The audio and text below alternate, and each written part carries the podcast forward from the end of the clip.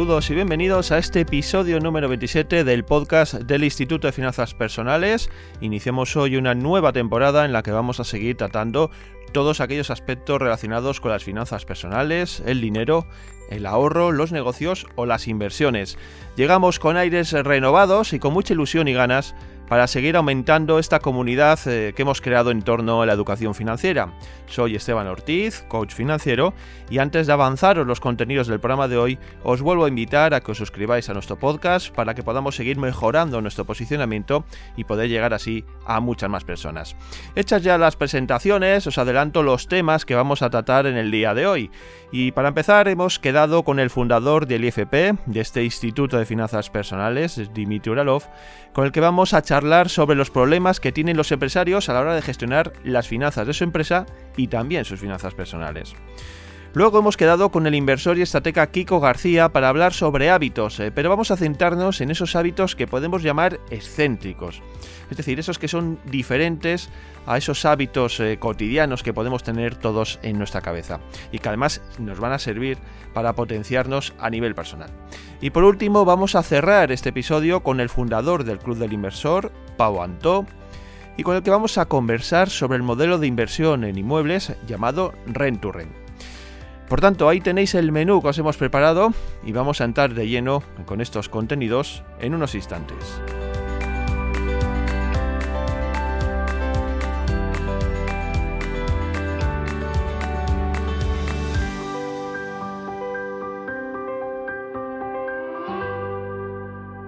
Saludamos ya al fundador del Instituto de Finanzas Personales, Dimitri Oralov. Hola, Dimitri. Hola, Esteban. ¿Cómo estás? Bueno, hoy vamos a hablar de finanzas personales y nos vamos a enfocar en los empresarios y empresarias pues que tienen problemas a la hora de gestionar, por un lado, la economía de la empresa y por el otro, su economía familiar. Y Dimitri, eh, empezando un poco de lleno ya, metiéndonos de lleno ya en el asunto, eh, cuando un empresario tiene problemas en ambas economías, ¿a qué puede deberse? Eh, bueno, creo que son dos cosas separadas, pero bastante juntas. ¿Pero tienen relación?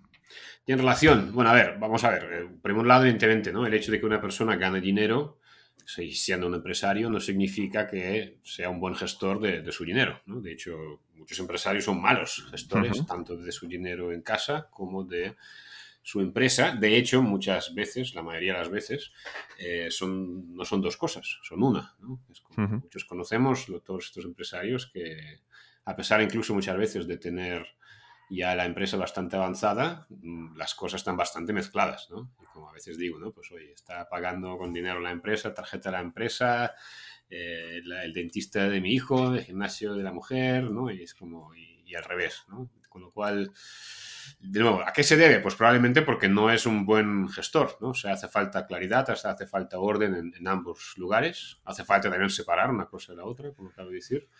Con lo cual, supongo principalmente debe ser por eso. Después, por supuesto, ¿no? una empresa pues, puede tener problemas económicos porque le falta sangre, le faltan ventas, igual que una casa, que a veces, ¿no? si ya no hay ingresos, pues evidentemente, más allá de tener un colchón y gestionarte bien, pues evidentemente. Pero bueno, es importante saber gestionar ambas cosas, sí. Sí. Pero bueno, centrándonos en esas empresas que, bueno, pues que tienen ventas, que funcionan, que tienen eh, pues recorrido, que llevan años eh, funcionando, pero en los que el, empresario, el gestor, no está llevándolo como lo debería, porque al final pues, los números no terminan de cuadrar.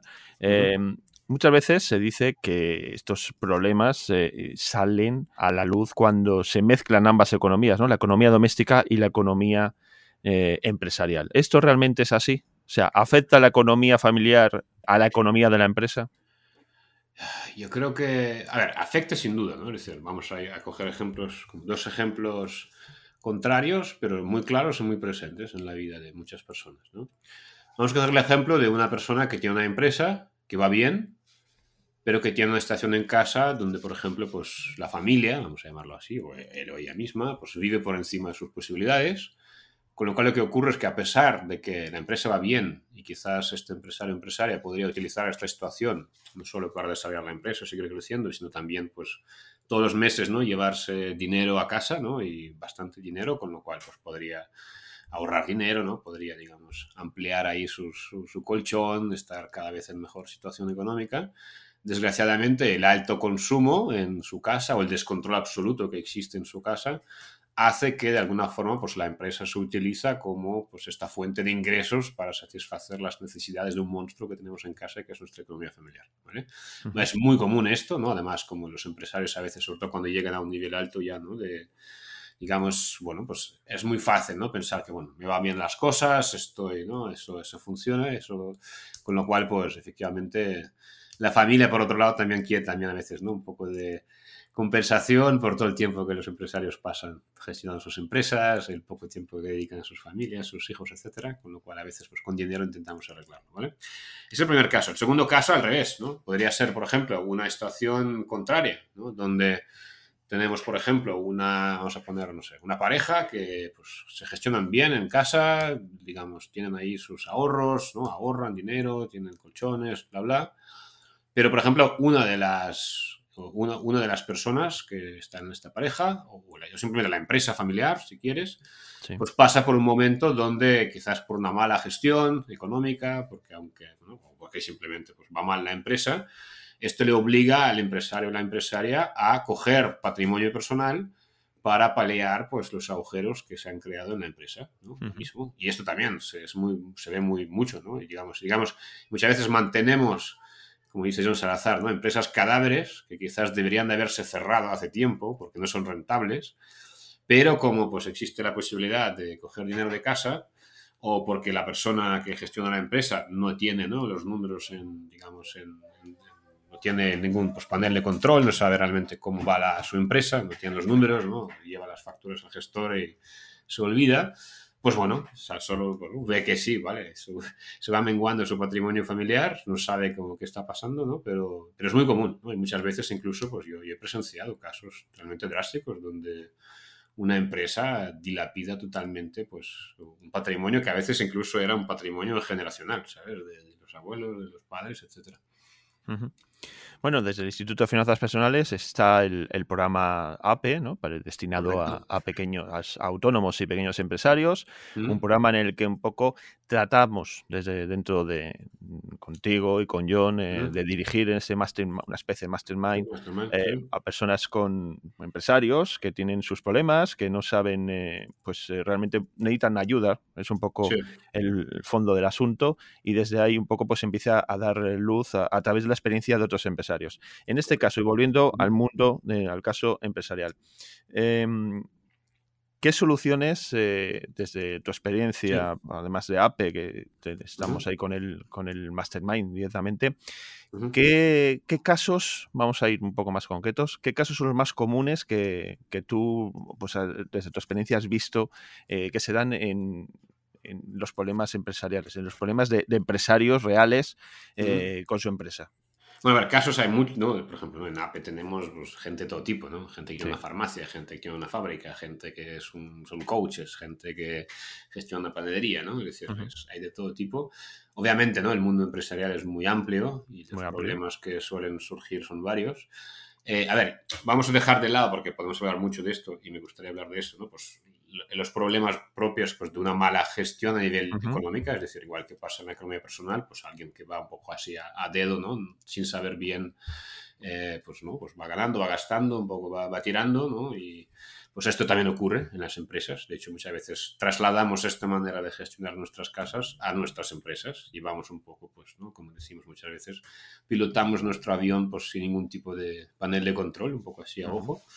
Pero más allá de esto, bueno, a ver, los, los problemas de los negocios, ¿no? Pues bueno, está el problema de más común, ¿no? El que sobre todo cuesta al principio, que es el de buscar conseguir clientes, ¿no? Normalmente las empresas mueren por falta de clientes. Algunas pequeñas, a veces empresas mueren de éxito, ¿no? Pero digamos, ojalá es un buen problema, ¿no?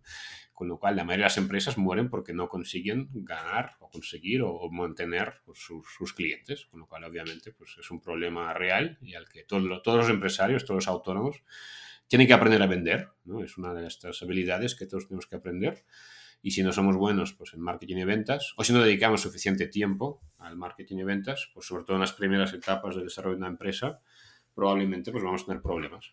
De hecho, pues esto, que, este justamente es un problema, ¿no? que muchas veces como venimos de saber hacer algo bien, somos buenos profesionales en algo, montamos nuestra empresa, pero nos damos cuenta de que digamos, tener una empresa no solo es pues, servir a estos clientes con nuestros productos y servicios, sino y sobre todo al principio, sobre todo, eh, salir ahí fuera ¿no? y buscar clientes, ¿no? convertirnos en, marketers, en promotores de nuestro negocio, con lo cual, pues cuando no se dedica suficiente tiempo a esto, pues suele, suele haber problemas. Después, bueno, yo creo que hay problema muy común también, y creo que esto se repite mucho, esto yo creo que todos los meses en Apple lo tratamos, es el tema del tiempo, ¿no? Yo creo que a todos los empresarios, yo me incluyo, nos falta tiempo, ¿vale? Hay mil cosas que tenemos que hacer en nuestra empresa. Es una de las sorpresas probablemente, bueno, creo que desagradables que uno se encuentra, que cuando monta una empresa, pues él pensaba que tú te ibas a dedicar a ayudar a la gente con sus finanzas, ¿no? Y resulta que tienes que gestionar, eh, lo que sea, ¿no? Impuestos, contabilidad, eh, equipos, eh, leyes, servidores que sé, no, lo que sea, ¿no? Proveedores, mil cosas, ¿no? Es como cada uno, el que tiene una empresa, pues sabrá todas estas frentes abiertas, ¿no? Pero digamos que el aprender, ¿no? A, oye, ¿cómo, cómo cubrir todo lo que tienes que cubrir, cómo organizarte bien, cómo ser productivo, ¿no? Muchas veces, cómo dedicar tiempo a las cosas que necesites dedicar tiempo, ¿no? Qué hacer con aquellas cosas a las que nunca llegas, ¿no? Que cuándo delegar, cuándo delegar, si te puedes permitir, ¿no? Pero digamos, todo ese tiempo de tiempo, ¿no? Y a veces mucha gente tiene esta sensación, ¿no? De que vamos corriendo, ¿no? De un lado para otro, apagando fuegos. Y sin embargo notamos que a pesar de trabajar mucho, muchas veces, ¿no? Como he dicho antes, no, sin dedicar el tiempo que nos gustaría a nuestra familia, ¿no? O a nosotros mismos incluso, de alguna forma estamos como en una cárcel que nosotros mismos nos hemos creado, muy ocupados, sin tiempo para las cosas importantes, pero no sentimos que estamos avanzando. Y yo creo que esta, esta es una sensación también pues, muy, muy común.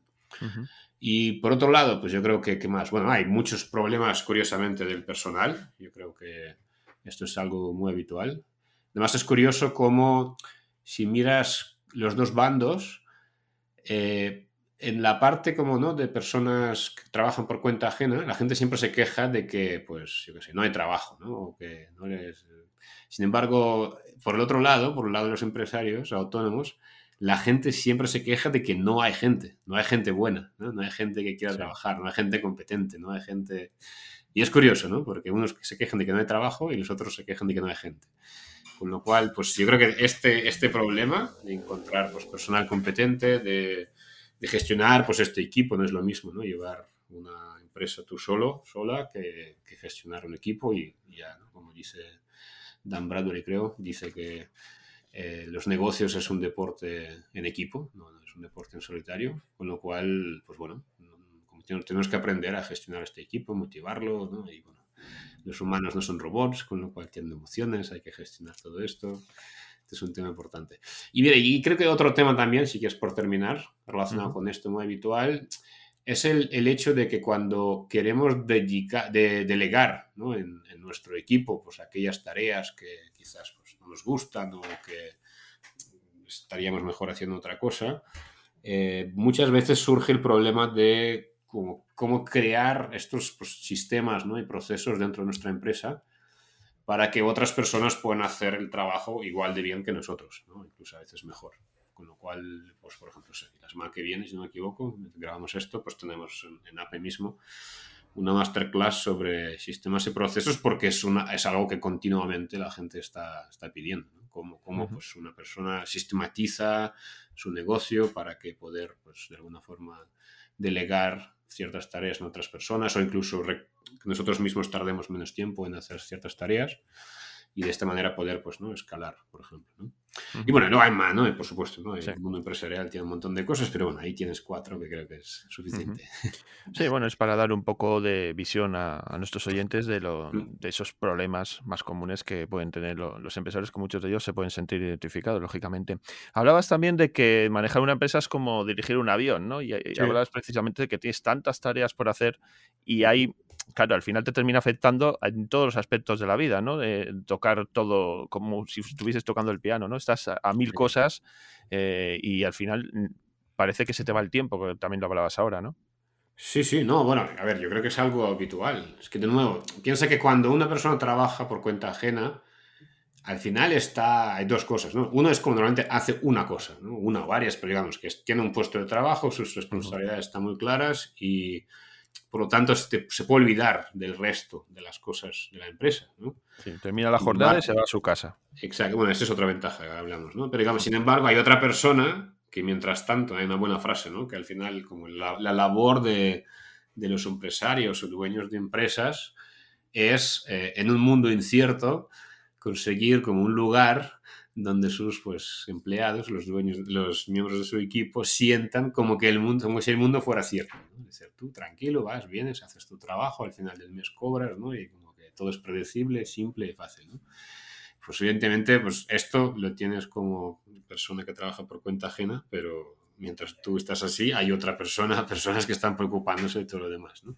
Y la segunda cosa es esta que tú has dicho, que efectivamente tú plegas a la hora que te toca y, ya está. Y ¿no? pintas paredes, pues estás terminado de pintar la pared, te vas a casa ¿no? y ya hasta el día siguiente o hasta el lunes siguiente pues no, no, no piensas en las paredes. Sin embargo, pues un emprendedor al final, como dice Fernando Tellas de Bes, ¿no? es un trabajo que sí, a lo mejor tú tienes tus 8, 10, las que sean horas al día de trabajo, pero luego estás mentalmente, estás 24 horas pensando en la empresa. Muchos, pues, no sé, soñamos con soluciones para diferentes áreas de la empresa. Por tanto, es bastante, sí, claro, puede llegar a ser acotador. De ahí también creo que es importante aprender. Bueno, hay muchas teorías sobre esto, ¿no? E incluso dentro de IFP tenemos ahí como diferentes vertientes. Yo soy muy fiel defensor, ¿no? De trabajar como menos horas y tener un equilibrio. Eh, no puede ser que sí. Los, los podcasts con John Salazar probablemente te va a, empujar en otra dirección y me parece fantástico que cada uno escoja donde quiere ir. Pero creo que es importante, ¿no? Pues como de, guardar este equilibrio, de también de eso, de estructurar la empresa, de como que de hacer las cosas bien para que estas cosas que montamos para ser más libres que son nuestras empresas, no acaben convirtiéndose en nuestras cárceles, que mucha gente se siente así, donde todo cae, recae sobre ti, donde tú eres el responsable de todo, donde hay 3.000 obligaciones y responsabilidades y no hay tiempo, ¿no? Y la familia se queja y los hijos no los ves y, y si encima va mal económicamente, pues imagínate, ¿no? Claro.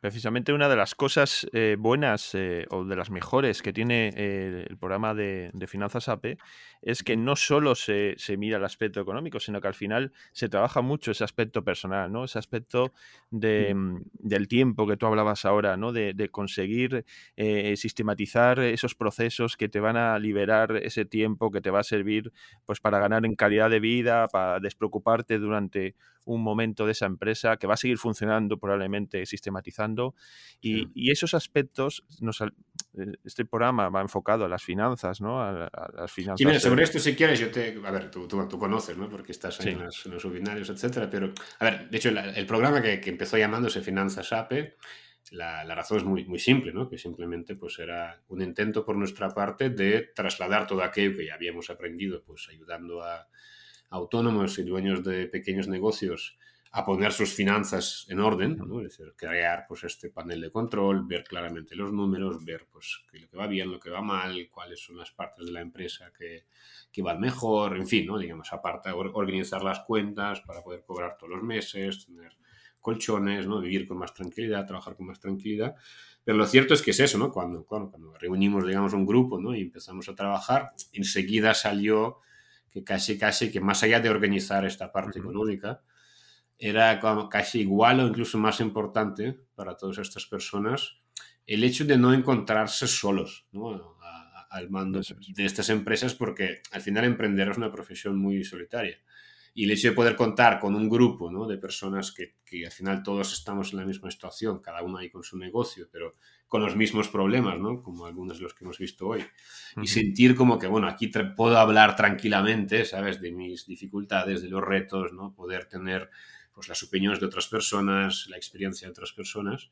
Pues este, digamos, ¿no? Mastermind, esta, pues, este grupo, y poder, pues eso, periódicamente, ¿no? Reunirlo. Hay más cosas, ¿no? Tenemos, pues, reports, la, como para, motivar un poco, ¿no? La, accountability, etcétera. Pero bueno, o sea, digamos que es casi igual de importante el, hecho, ¿no? De crear, yo quiero animar, ¿no? A todos los oyentes, ¿no? Pues oye, según una app, fantástico, pero digamos que, que, crean en su vida empresarial, si, si son empresarios, si son autónomos, pues un entorno, ¿no? Como, como, si llamas, ¿no? Pues coges tu teléfono, miras toda la gente que tú conoces y que, y que tienen una empresa y quizás, si es posible, ¿no? Si tienes gente, quizás, mejor si, si, si, viven en la misma ciudad o, digamos así, en un entorno cercano. Si no, pues bueno, hoy en día, ¿no? Por Zoom lo, lo, podéis hacer también.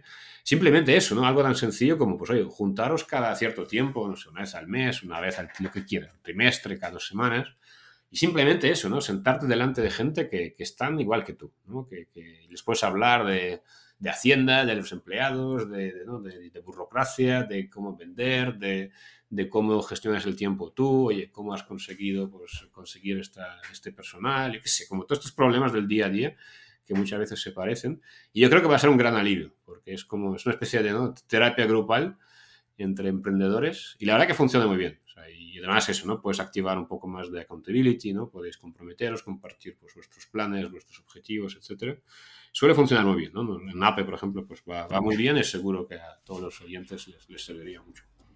Pues sí, bueno, tú lo has dicho, en, siempre se puede buscar eh, otros eh, recursos en nuestra propia ciudad donde podamos un poco compartir nuestras experiencias como empresarios. Desde el Instituto de Finanzas Personales también os invitamos, tenéis ahí el programa App, os podéis informar y podéis, bueno, pues formar parte de ello si realmente os interesa. Y bueno, pues el, aquí lo importante es que podamos eh, establecer un foro donde la gente pueda encontrarse y pueda hablar precisamente de dinero o de negocios o de empresas, que es un poco lo que mucha gente anda, anda pidiendo y anda buscando. Nimiti, no sé si tienes algo más que añadir al respecto.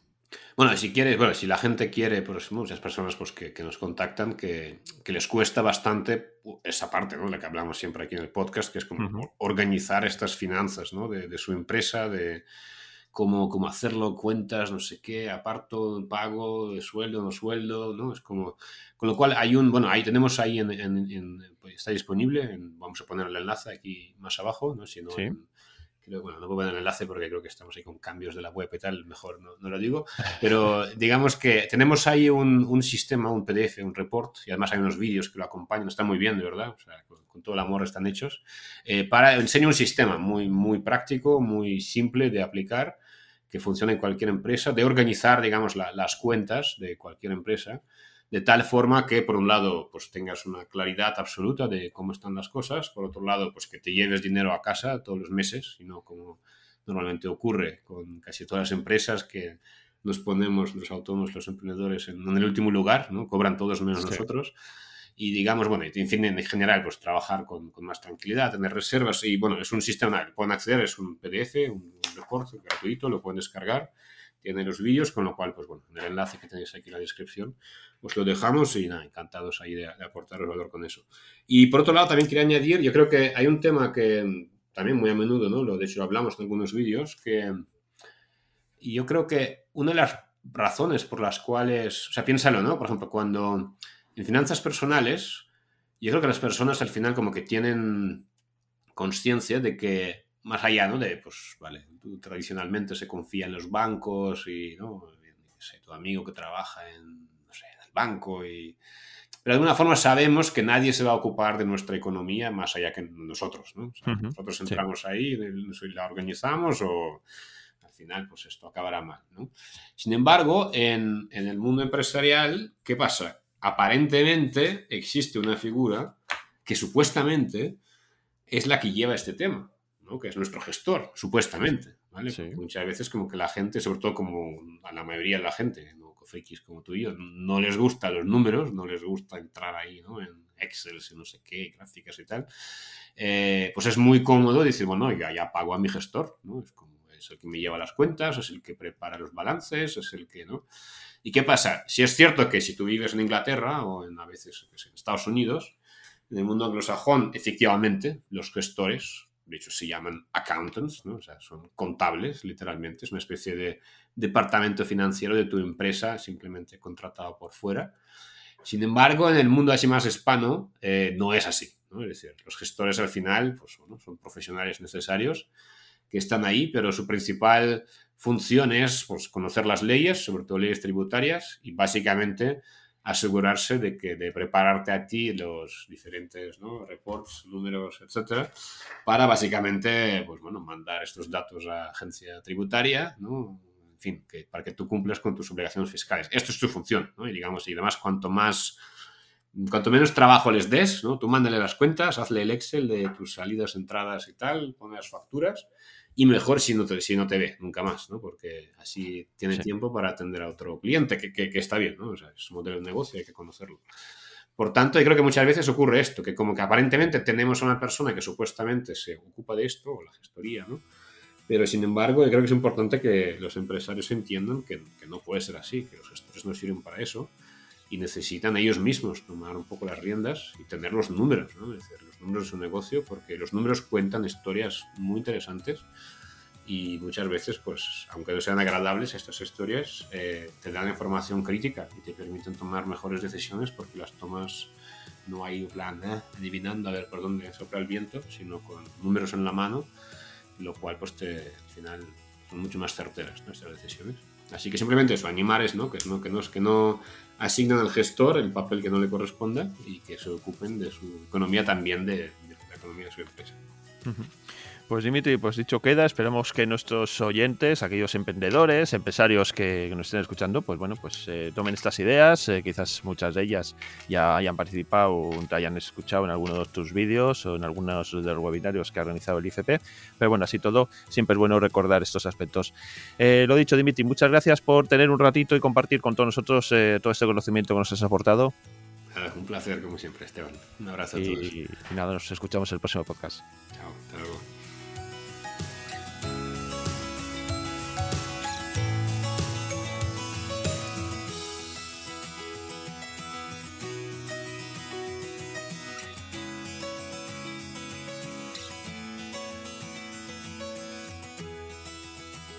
Como bien nos habéis escuchado en muchas ocasiones, los buenos hábitos son fundamentales en todos los aspectos de la vida y también pues, en las finanzas personales y en nuestra relación con el dinero.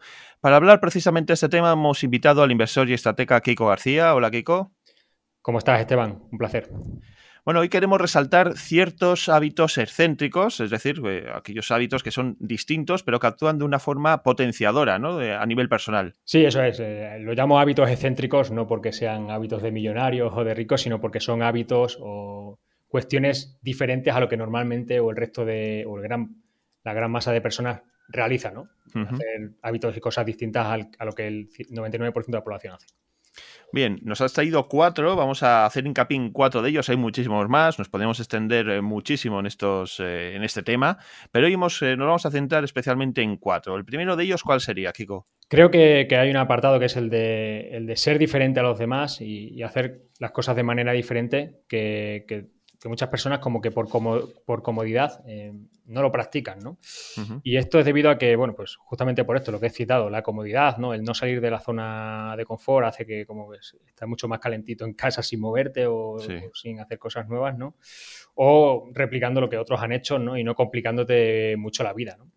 Y esto al final, pues, bueno, es, es una forma totalmente lícita de vivir, o sea, yo la respeto totalmente, pero creo que no es el camino o el mejor camino para vivir y disfrutar la vida al máximo y hacer todo aquello que tú te propones o quieres conseguir. ¿no? Al final, si quieres ser eh, alguien diferente o crear tu propio, como tu propio camino, creo que tienes que hacer las cosas totalmente diferentes al resto. ¿no?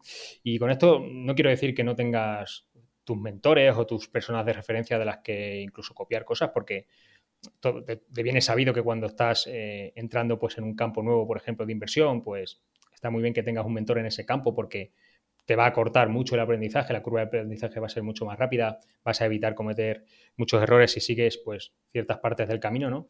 Pero no intentes ser igual a ese mentor.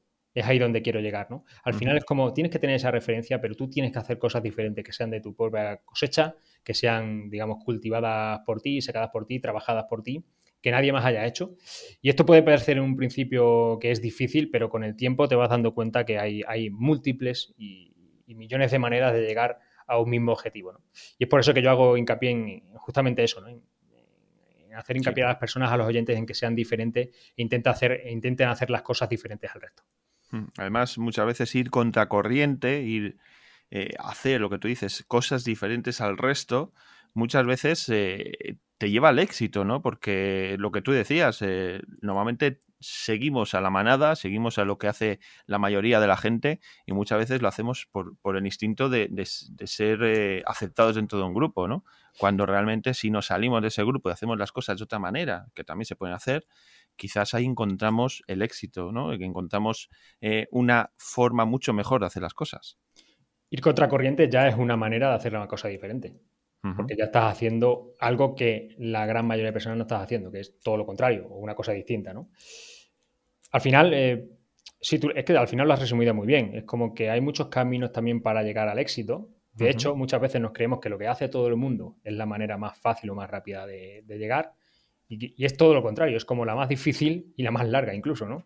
Cuando, y no es que busques, no es que principalmente busques un atajo o algo para hacerlo más rápido, sino que hay otros caminos y otras formas de hacer las cosas que, no están vistas o no lo están haciendo el resto de personas, pero que si tú eres capaz de encontrarlo, seguramente lo vayas a hacer incluso mucho más fácil y más rápido que otras personas, ¿no? Y esto es también pues el ir a contrarrecorriente, el hacer cosas de manera diferente y el no repetir lo que hace el resto, ¿no? Porque al final, si, tú ves a, si tú ves a muchas personas haciendo lo mismo, es porque eso es muy fácil y normalmente eso no te va a llevar a ningún lado exitoso o novedoso o que vayas a conseguir algo que nadie ha conseguido. Si lo está haciendo todo el mundo, va a llegar todo el mundo en algún momento. O sea, no, eso no tiene ninguna repercusión. Pero si tú buscas un camino alternativo, algo que no está haciendo nadie o que están haciendo muy poquitas personas, seguramente por ahí sí que te pueda venir el éxito y lo puedas ver de una manera mucho más diferente.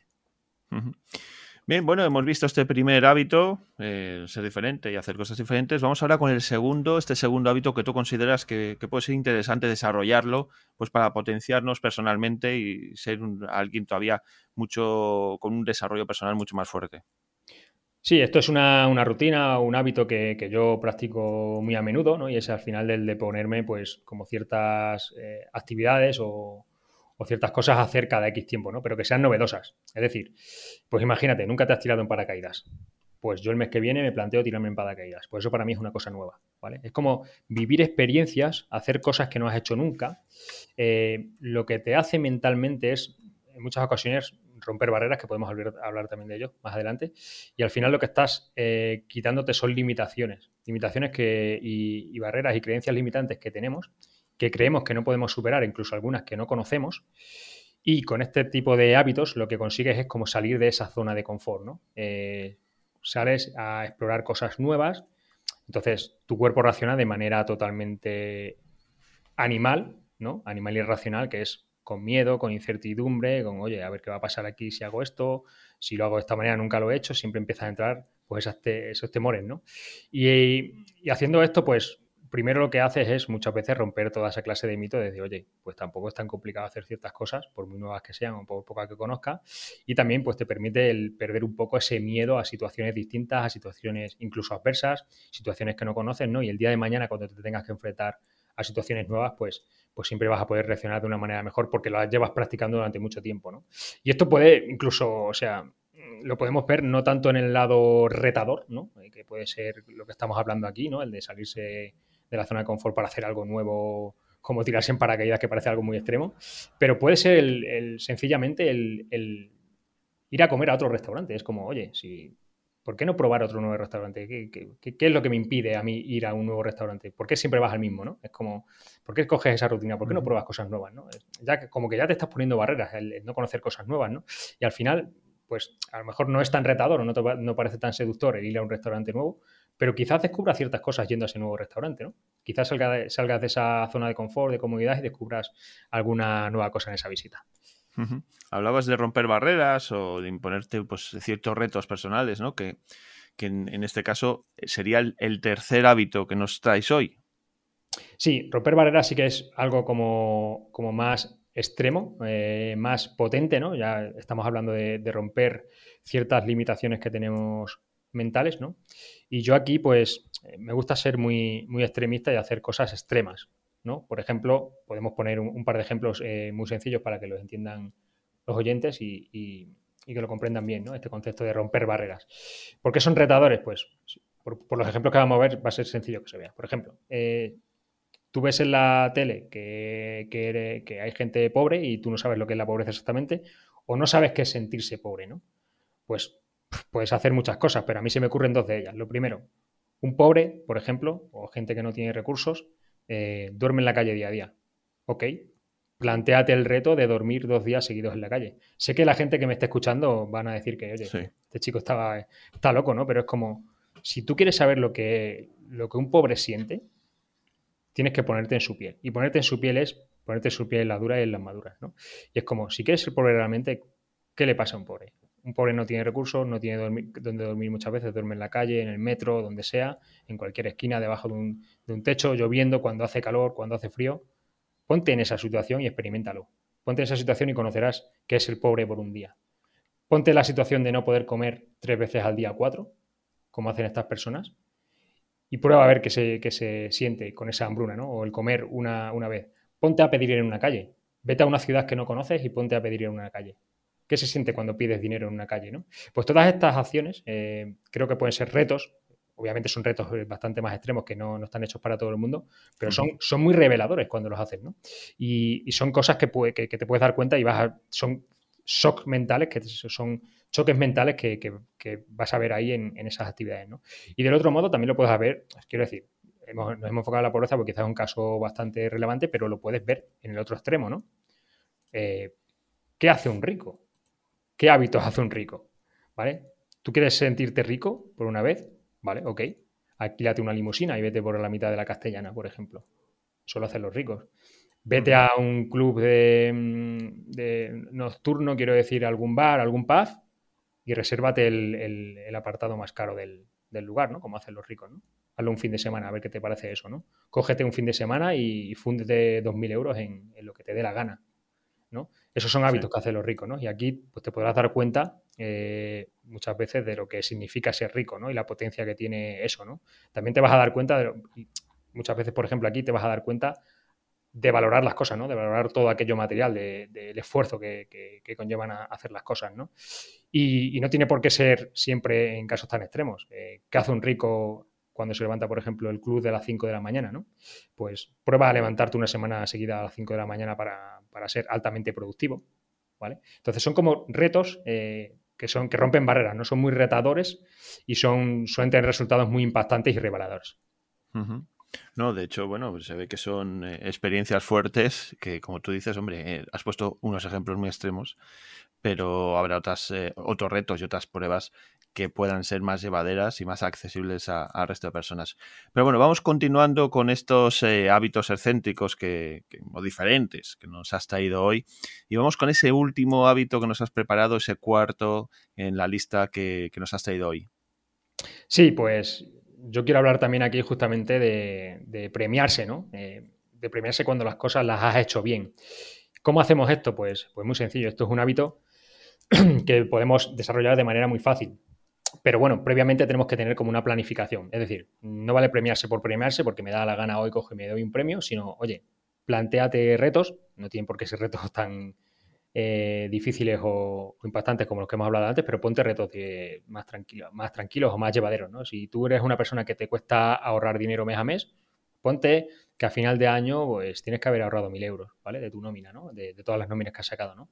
Y si tú consigues llegar a ese premio, pues coge de ese premio, a lo mejor, pues, de esos mil euros que has ahorrado, permítete el lujo de gastarte 200 o 250 euros en lo que tú quieras, ¿vale? Eso es premiarse, ¿no? Eso es cuando he llegado a, la meta, premiate con una recompensa, ¿no? Oye, has trabajado bien, has trabajado duro durante este año para ahorrar esos mil euros, Obviamente no los gastes todos porque si no volverías al principio, ¿no? Pero como sí permítete premiarte y reconocerte esa valentía, ese valor que has aportado, que te has aportado a ti durante ese año, ¿no? Pues simplemente con este ejemplo creo que es muy revelador, no creo que haya que extenderse mucho más en ello, pero es, al final es recompensarte por aquellas cosas que haces bien, ¿no? Pero siempre desde la perspectiva del reto, siempre la perspectiva de la superación personal, ¿no? De planteate llegar a un objetivo, planteate llegar a una meta y si es así y llegas, pues obviamente date un premio. Incluso puedes ponerte este premio como preestablecido, ¿no? Hemos dicho de, oye, si ahorro mil euros, pues me puedo gastar 200, pues imagínate ponerte algún límite más superior. Oye, si llego a mil, me puedo gastar 200, pero si llego a 1500, me puedo gastar 350, ¿no? Por ejemplo, ¿no? Pues ponerse esos retos más, eh, digamos, esos retos con esos premios eh, más superiores para intentar eh, implicarte mucho más en la tarea o en el objetivo que quieres alcanzar y ser más potente el reto, ¿no? Bueno, pues ahí os dejamos estos eh, cuatro hábitos excéntricos o distintos, como lo queréis llamar, que van a servir un poco para, para ser potenciadores eh, de nuestra persona, ¿no? Para desarrollarnos personalmente, ¿no?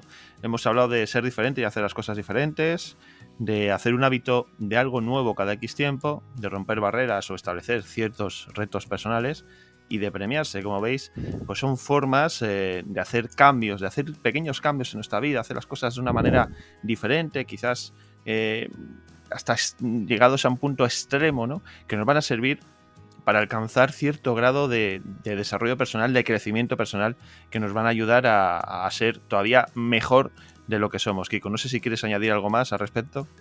No, nada más. Invitaría pues a todos los oyentes que nos están escuchando, pues justamente que practiquen todas estas cuatro hábitos que hemos comentado que empiecen por cosas facilitas, como has dicho tú, Esteban, para que no sea algo tan chocante, tan extremo. Pero al que le gusta la adrenalina y le gusta un poco luego y le gusta y le acaba gustando esta parte, siempre se acaba poniendo retos muy potentes y mucho más difíciles y, bueno, pues puede llegar a esos extremos que hemos estado hablando antes. Bueno, pues Kiko, un placer escucharte un día más con todos nosotros y esperamos eh, poder seguir contando con estas experiencias eh, tan atractivas que nos estás contando últimamente. El placer es mío. Un abrazo, Esteban.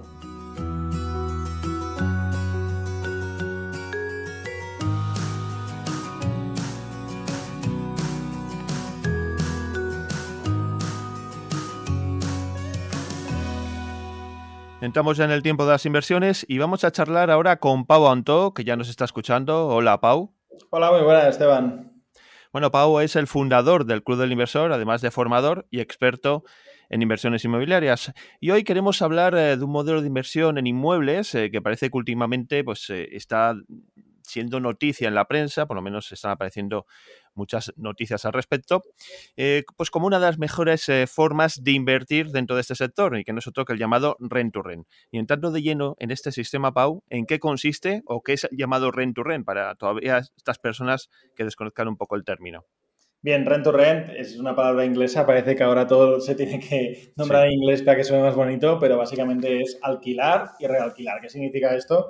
Que tú, con el permiso de la propiedad, del propietario del inmueble, puedes alquilar una vivienda o cualquier tipo de inmueble y realquilarlo eh, a una persona o realquilarlo a varias personas. Esto es muy habitual generalmente cuando hablamos de viviendas, de alquilar una vivienda y realquilarla en lugar de la vivienda entera, pues realquilarla por trozos, eh, como sería el caso de realquilar por habitaciones, pero también puede pasar en otros modelos que sería, por ejemplo, el alquilar un local y realquilarlo por espacios, por trasteros, con lo cual es algo muy frecuente y es algo desconocido. Yo creo que también cada vez hay más gente interesada en el mundo inmobiliario que ve como eh, con buenos ojos esto, porque una de las principales ventajas es que requiere menos capital eh, porque no tienes que comprar la vivienda para hacer negocio, sino que simplemente pagando el alquiler, pues puedes sacar ahí un diferencial por lo, que ganas extra cada mes con los ingresos que obtienes eh, y la diferencia de lo que estás pagando por el alquiler. Hablabas de con permiso del propietario, ¿no? Supongo que estos temas, estos, eh, este aspecto de realquilar una propiedad que no es nuestra, mm, deberá quedar reflejada por, por contrato, ¿no? Habrá que articularlo de alguna manera, todo esto. Así es, es un contrato eh, que debe regular y debe permitir el realquiler. Esto es muy sencillo cuando hablamos de una, digamos, de un inmueble comercial, como podría ser un local comercial, pero no es tan sencillo cuando hablamos de una vivienda, porque las viviendas tienen un régimen de alquiler específico y no me quiero poner aquí muy legalista ni muy técnico, pero tienen un régimen de alquiler básicamente basado en la ley de arrendamientos urbanos, la LAU, quien tenga más interés puede buscar, cuando se está alquilando a largo plazo una vivienda a una familia o a una persona que vive ahí a largo plazo durante años. Y en cambio, eh, este tipo de alquiler a corto plazo no está sujeto por la LAU, ¿vale? Con lo cual hay que hacer un contrato diferente, ¿vale? Y yo siempre sugiero, pues, que quien eh, quiera dar pasos en ese sentido, pues que se asesore con un profesional, con un abogado, con un experto, que entienda muy bien esa diferencia entre lo que admite la LAU, la Ley de Arrendamientos Urbanos, y lo que no se admite para que no haya confusiones ni problemas económicos, que luego se puedan derivar en problemas también fiscales. Bueno, hablabas de las ventajas. La ventaja principal es que pues, no es necesario hacer un gran desembolso, ¿no? Porque pues, estamos lejos de lo que sería comprar un inmueble, es decir, recurrir a, la deuda que podemos eh, pedir, una hipoteca eh, al banco. Pero, ¿qué otras ventajas encuentras tú en este tipo de modelo de inversión? Yo creo que la principal ventaja es la accesibilidad. Es decir, muchas personas pueden dudar mucho a la hora de comprar una vivienda porque cuesta mucho dinero, porque no tienen los fondos y también porque mm, representa a veces comprar una vivienda algo muy importante sobre el total del capital de que una persona dispone. Invertir en una vivienda a veces es invertir todos o prácticamente todos los ahorros ahí, ¿no? Eh, con lo cual, eso hace que la gente, sobre todo más joven, pues quiera, digamos, invertir o tengan la posibilidad de invertir en un negocio inmobiliario que típicamente se ha visto para gente que es quizá mayor, con más patrimonio, eso, pues gente de otro tipo, ¿no? Y eso permite, y es buenísimo, permite dar la entrada al mercado inmobiliario a, gente más joven con esa ambición, con esas ganas. Y digo ambición y ganas porque supongo que preguntas la parte negativa y sin duda tiene unas cuantas también partes negativas de este modelo. Bueno, otra de las ventajas eh, es, eh, también la has citado así de, por encima, es que permite generar dinero rápidamente, ¿no? O sea, eh, lo que hacemos es apostamos o recurrimos a, un propietario, le pedimos que nos realquile, o, le pedimos permiso, lo cerramos por contrato como hemos visto, y simplemente nosotros le pagamos una mensualidad, pero nosotros a cambio, cuando alquilemos esas habitaciones, estamos ya generando eh, un capital propio que nos va a servir para pagar el alquiler y vamos a tener ahí beneficios, ¿no? 100%. De hecho, nosotros en, las viviendas que hacemos precisamente esto, de normal, de media, sacamos un beneficio de en torno a 500 euros al, mes. Con lo cual, ¿qué significa esto? Que si una persona puede conseguir 3, 4, 5 viviendas para gestionar, por ejemplo, alquilando sus habitaciones, pues puede ganar de beneficio cada, cada mes en torno, si tiene cuatro viviendas por 500 euros, en torno a 2.000 euros, con lo cual le puede incluso suplir eh, un momento dado en el que no esté generando ingresos o que puede incluso llegar a vivir de esto, ¿no? ¿Con qué inversión? Con una inversión muchísimo más baja de la que supondría cobrar 2.000 euros de rentas por el método tradicional de compro una vivienda, conozco una hipoteca, la alquilo y demás, porque las rentabilidades son mucho más bajas. Eso sí, nunca eres el propietario de esa vivienda, al final estás haciendo como el típico negocio de alquilo por un precio, realquilo por un precio superior y eh, también es cierto que eh, requiere mucha más gestión que el alquiler tradicional a largo plazo. dentro de las obligaciones que podemos tener, eh, pues como, digamos, arrendadores o, subarrendadores, podríamos decir, em, mucha gente se puede preguntar si nos debemos hacer cargo pues, de reparaciones, de pagar las facturas, es decir, del mantenimiento del, inmueble. ¿no? Eh, Pau, desde tu punto de vista, y desde el conocimiento que tienes, ¿esto debe quedar articulado, debe quedar recogido en los contratos que hagamos o ya por ley se debe hacer cargo el propietario del, inmueble? Eh, la ley indica ciertas cosas, pero al final es el acuerdo entre las dos partes lo que hacen eh, lo que determinan quién paga qué. Por ejemplo, ¿quién paga la comunidad de vecinos? Por regla general la paga la propiedad, pero si se estipula lo contrario en un contrato de alquiler, pues se pagará de manera diferente, ¿vale? Con lo cual, al final, depende un poco de las condiciones a las que lleguen. Y aquí hay que eh, tener presente que tenemos dos contratos hay que firmar. Uno es con el propietario, con la propiedad del inmueble, y el otro contrato es con las personas que, por ejemplo, si estamos hablando de alquiler de habitaciones, que nos realquilen cada una de estas habitaciones. Y ahí, en nuestro caso, lo que hacemos es un contrato muy extenso de varias decenas de páginas porque están las normas del, piso, que se puede hacer, que no, es decir, no solo es un contrato, sino también hay unas normas de convivencia para facilitar todo esto, pues eh, ahí se especifica qué obligaciones y qué derechos tiene cada una de las partes. Y aquí, por ejemplo, una cosa que se puede descontrolar mucho es el tema del gasto de suministros, porque si todo el mundo piensa que esto es un hotel y que tiene toda el agua, la luz, la calefacción, el aire acondicionado que quiera, pues las facturas de suministros se pueden disparar mucho. Nosotros lo que llevamos años haciendo es limitar un gasto máximo por vivienda y si se supera estas cantidades, por tema de coeficientes entre los diferentes inquilinos de las diferentes habitaciones, tienen que pagar ese excedente, ese gasto extra que han producido. Yo creo que al final es algo bastante coherente hacerlo así, porque asumes tú como realquilador, por decirlo de alguna manera, asumes tú una parte lógica y razonable, pero si se va de, mucho más, o si se va de más, lo prorrateas entre los diferentes ocupantes en ese momento de la vivienda. Bueno, estamos viendo las ventajas que tiene un sistema como puede ser el rent to rent o el alquilar, realquilar eh, un piso que, hayamos alquilado previamente al propietario del mismo. pero vamos a ir ahora al otro lado, al otro extremo. Hemos visto ya someramente alguna de ellas, pero ¿qué desventajas o qué inconvenientes podemos encontrarnos con este sistema de inversión? Pues hay varios, ¿no? Eh, y no quiero que con esto la gente se desanime, pero creo que también está bien que hablar de toda la verdad, ¿no? Y para mí, todo lo que hemos descubierto en los últimos años haciendo esto es, número uno, que hay una rotación alta. Significa que cuando una persona alquila un piso para vivir sola o con su familia a largo plazo, generalmente está bastante tiempo en ese piso. Cuando una persona alquila una habitación, por lo general eh, no está años en esa habitación, porque quizá la alquila para venir a trabajar un tiempo, quizá la alquila porque está estudiando un máster y necesita una habitación, pero después de los cuatro meses pues encuentra pareja y se va a casa de la pareja. O sea, al final hay muchas cosas que suceden y nosotros tenemos bastante experiencia en esto y nos ha pasado bastante de todo. Por ejemplo, nos pasó una vez en uno de los pisos que eh, tres personas de tres habitaciones diferentes se hicieron muy amigos gracias a una buena convivencia en el piso, lo cual es fantástico, tan amigos que se montaron su propio piso solo esas tres personas y pasamos de tener cinco habitaciones ocupadas a tener tres habitaciones, perdón, dos habitaciones ocupadas porque esos tres se fueron y se montaron su propio piso, ¿no?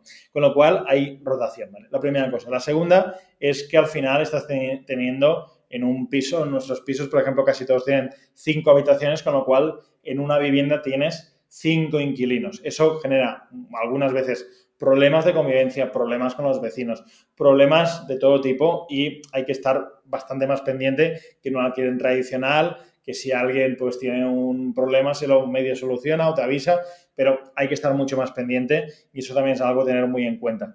Y luego la, la implicación de tiempo. Yo creo que este modelo de negocio no es para todo el mundo, es solo para gente que tenga cierto tiempo para batallar con esos problemas que justo ahora te comentaba y también pues para atender nuevos eh, inquilinos, gente que entra, gente que sale, contrato, o sea, hay mucho más ajetreo de trabajo que en lo que sería el alquiler más tradicional. También se recompensa con una rentabilidad mucho más alta. Está claro que todo beneficio tiene también eh, parte de, inconvenientes, como hemos visto. Eh, hablabas de, pues de, la, alta rotación, ¿no? de eh, gente que entra, gente que sale del piso. estamos, ¿Qué perfiles se ajustan más a este tipo de, inquilinos, me refiero? ¿Qué perfiles de inquilinos son los que vienen a, utilizar, bueno, tú desde tu perspectiva, desde tu experiencia, qué tipo de clientes o de inquilinos son los que tenéis en vuestros pisos? Vale, depende mucho de la localización.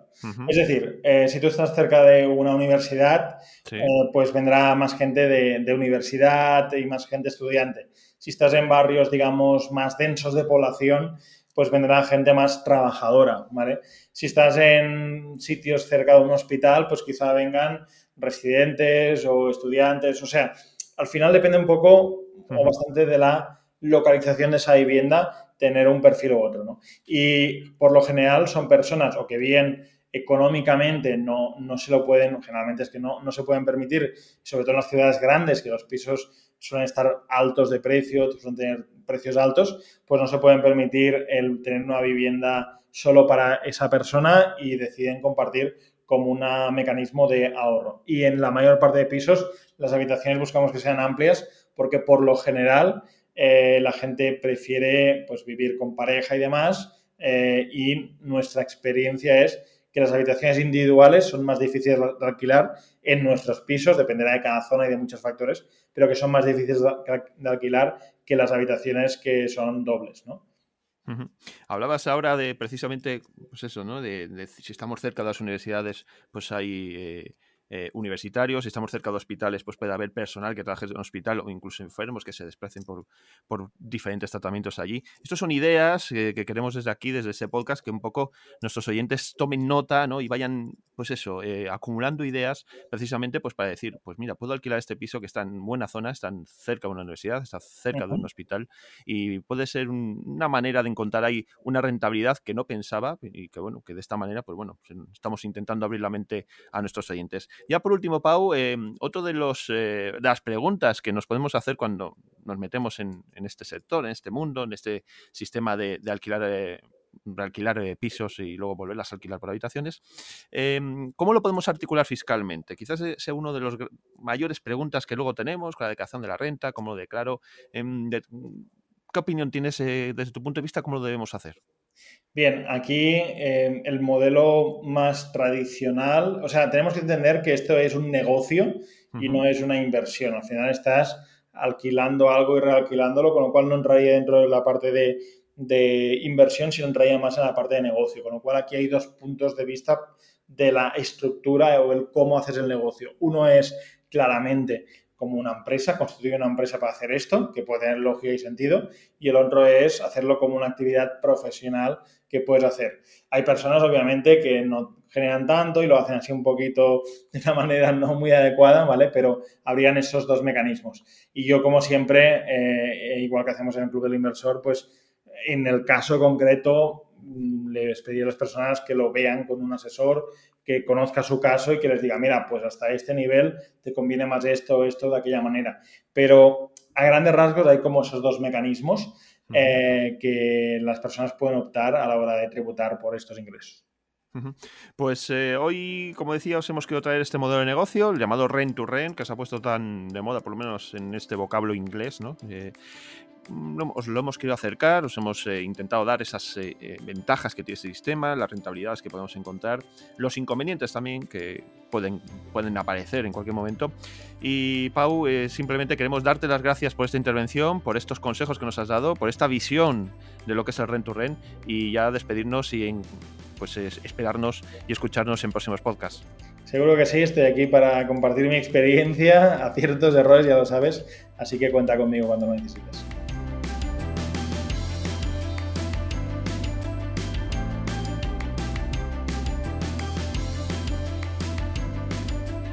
Llegamos al final de este programa de hoy. Sigue habiendo cosas que no cambian y os vamos a dejar, como siempre, una dirección de correo electrónico para que os podáis poner en contacto con nosotros y así darnos feedback sobre este podcast, ya sea para plantearnos dudas, consultas o bien para proponernos algún tema que os gustaría que fuese tratado. Además, también os animamos a que nos dejéis vuestros comentarios y opiniones bajo este podcast y que consultéis la información adicional que os dejamos en la descripción y en la que pretendemos, con la que pretendemos ampliar algunos de los temas que hemos tratado en este programa de hoy.